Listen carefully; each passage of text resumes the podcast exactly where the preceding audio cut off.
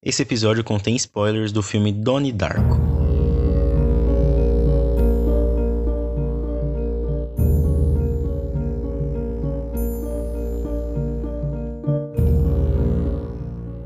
Eu acho muito interessante quanto a ficção científica pode ser muito parecida com a fantasia na questão de criação e estabelecimento de regras daquele mundo. Claro que tem alguns empecilhos conectados justamente à ciência que não devem ser descartados. Interestelar, por exemplo, foi um filme que respeitou diversas leis científicas, houve um profundo estudo acerca dos buracos negros, tanto que até utilizam a animação né, do buraco negro em aulas universitárias, mas ele sempre recebe críticas ao terceiro ato que ganha toda uma aula fantasiosa e uma liberdade artística que foge do que tinha sido apresentado até ali. No entanto, tudo piora quando o filme trata apenas de teorias pouco desenvolvidas e que nunca foram provadas na realidade. Afinal, o buraco negro existe e tem uma série de estudos sobre esse tema. E, mas e quando é algo que existe apenas no imaginário, na ficção e em teorias? Bom, vemos isso o tempo todo com viagens no tempo. A teoria mais aceita que eu já vi, né, é a teoria que uma vez voltando no tempo você criaria linhas do tempo alternativa e nunca mais voltaria àquela linha do tempo original, já que quando você saiu dela você acabou criando uma nova linha alternativa e que se você voltar você também cria outra linha alternativa. No entanto, quando se trata de obras ficcionais, temos que ter em mente que aquilo é utilizado apenas como um artifício para contar aquela história. E desde que o autor respeite suas próprias regras impostas, não tem problemas ou furos em sua história. Assim, temos diversos filmes que tratam sobre viagem no tempo de maneiras diferentes, como de Volta para o Futuro, Flashpoint, Vingadores Ultimato, Looper, Questão de Tempo, O Predestinado, Deja Vu, Efeito Borboleta, Projeto Almanac, Primer, vários outros. No entanto, um dos mais discutidos é sem sombra de dúvidas Donnie Darko. Um filme que chegou tímido, um filme dirigido por um estreante e que aos poucos foi atraindo uma legião de fãs que discutem até hoje os seus símbolos, significados e o que ele representa. No episódio de hoje eu vou falar sobre como o Richard Kelly vai introduzindo aos poucos as regras de sua viagem no tempo em Donnie Darko e assim nos entrega um filme único que é marcado pelo seu final ambíguo. Meu nome é Alisson Cavalcante e esse é mais um episódio do podcast Colastron.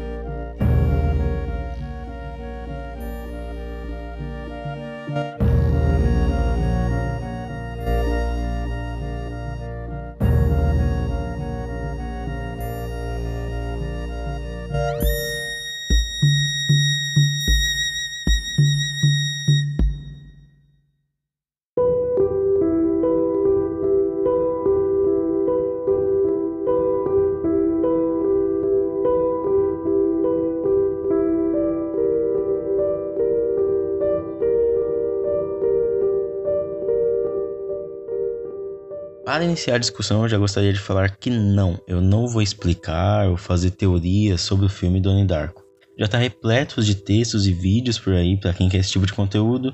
Além disso, eu acho que ele é daqueles filmes que são que é tipo Holly Motors, sabe? Que você consegue aproveitar mesmo sem entender 100% do que o diretor quis dizer. E primeiro, né, eu gostaria de dizer que considero esse filme uma espécie de sci-fi de super-herói isso porque Donnie, para mim, ele pode ser considerado um herói, já que ele utiliza seus poderes para lhe salvar sua cidade e talvez o mundo até, né? E ele pode ser considerado super justamente por causa dos poderes telecinéticos. Mas é claro que essa é a minha conclusão, né? Já que o Richard Kelly, roteirista e diretor, diz que não queria que o filme ficasse óbvio e que tivesse ali um clima ambíguo para que diversas conclusões pudessem ser tiradas. Dentro da mitologia do filme, que está exposta ali em alguns trechos do livro que está dentro do filme, né, A Filosofia da Viagem do Tempo, que foi escrito lá pela personagem Roberta Sparrow, a vovó Morte, Donnie, ele é o receptor vidente. Esse receptor é dotado de superpoderes, que inclui super força, o que explica aquele machado cravado, né, aquela estátua de bronze, uma telecinesia, o que explica né, a turbina do avião sendo enviada no portal, e ele também é capaz de conjurar fogo e água, o que é mostrado no filme, né, como a inundação da escola e o incêndio na casa do Jim Cunningham. Ok, isso tudo fica muito subentendido, mas o interessante é como as regras da viagem do tempo e a sua influência Donnie são introduzidas aos poucos no filme.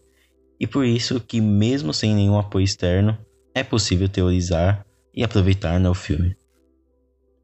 A primeira vez que o Donnie ele ouve sobre a viagem no tempo o humano, né, o Frank, né, fantasiado de coelho, que perguntou se ele acreditava em viagem no tempo. Donnie então recorre ao seu professor e aí são introduzidos elementos teóricos e físicos dentro do filme sobre aquele assunto e que vão ser levados até o fim. O elemento teórico é a teoria básica de viagem no tempo e o elemento físico é o livro da Roberta Sparrow. Em parte da conversa, o professor fala sobre o buraco de minhoca unido à ponte de Einstein-Rosen, que seria um espaço controlado pelo próprio homem. Aí então, né, o professor fala sobre o artefato para a viagem e que ele deve ser de metal ou algo do tipo, como se fosse uma turbina, né, a turbina do avião. E depois disso ele vai lá e entrega o livro ao Donnie. Aí aos poucos vamos vendo como a quarta dimensão, que é a dimensão do tempo, vai alterando a própria visão de mundo do Donnie fazendo ele chegar naquelas né, lanças líquidas que precedem os movimentos das pessoas ao seu redor, porque aquilo ali já está escrito no tempo. E fazendo até ele mesmo ir para locais que ele não iria, né, se não visse aquela lança saindo. Mas ali estão aquelas dicas que sempre vão ser dadas para ele durante a história.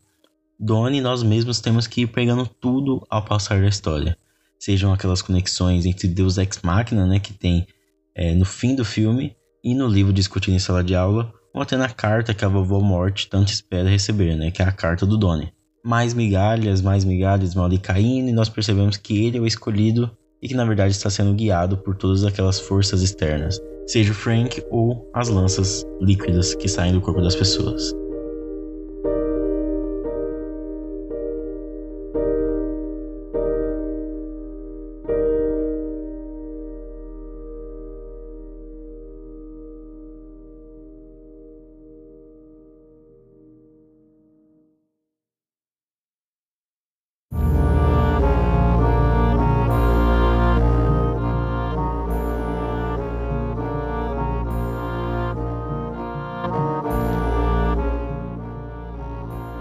Bom, e como isso tudo vai se revelando nos detalhes novamente. Outra coisa é que em determinada aula do Donnie, ele e a Gretchen, né, a namorada dele lá do filme, criam uma nova invenção que era o trabalho daquela matéria. E essa invenção é um gerador de memórias da infância. Para eles, assim, os pais poderiam colocar imagens que influenciassem nas crianças a serem adultos exemplares, a serem adultos bons, né, como se fosse um óculos com exibindo várias imagens. E como a gente não lembra desse momento da vida, a gente só lembra das emoções desse momento, né? Que são as emoções que nos formam. Então as crianças não teriam relutância enquanto aqueles pensamentos. Um colega de classe então levanta a mão e fala que os pais poderiam colocar, sei lá, imagens de Satã, sabe, para as crianças. E aí ele cita que até o próprio pai da Gretchen, né, esfaqueou a mãe dela na frente dela.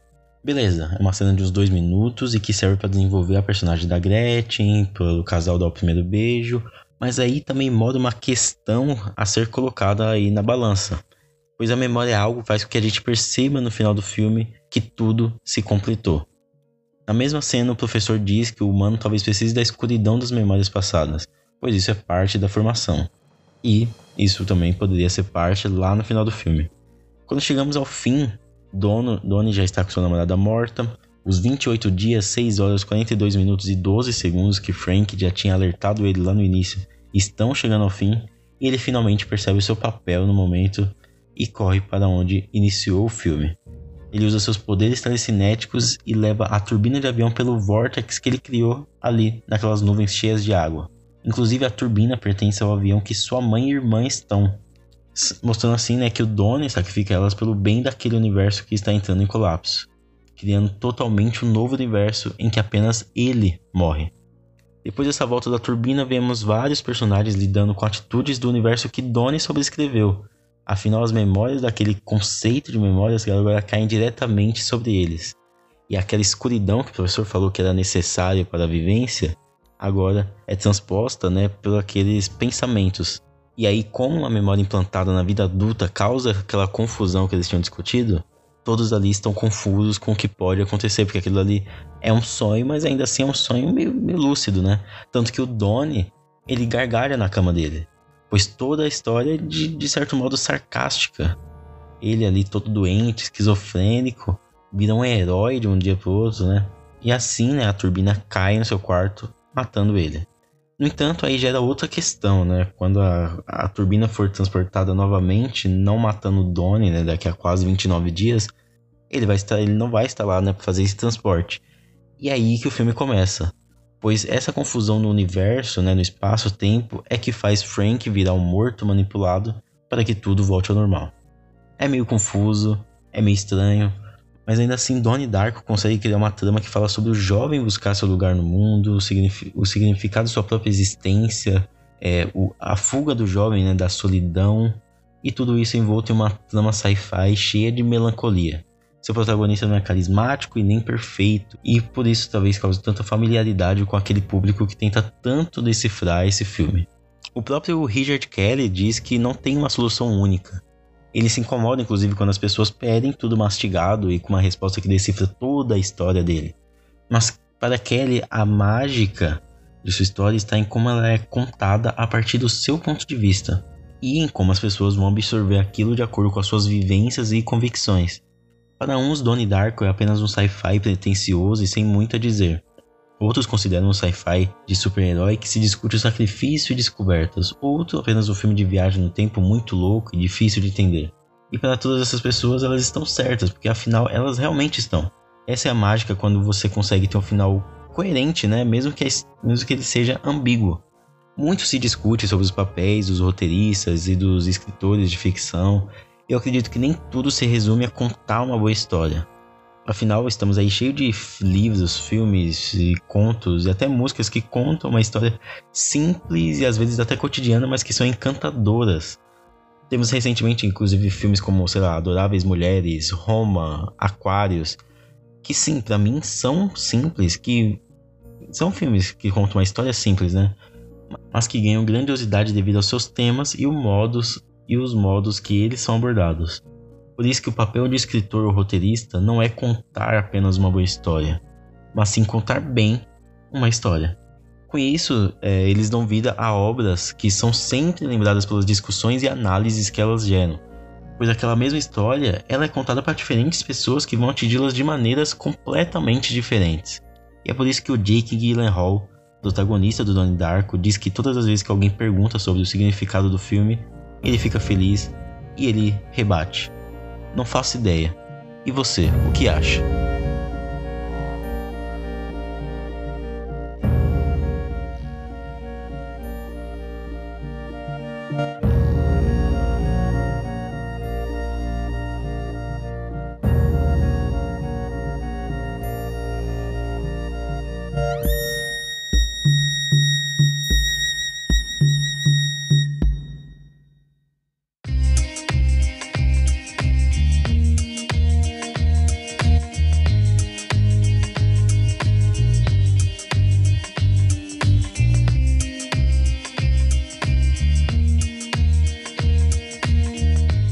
Mas e aí, curtiu o episódio?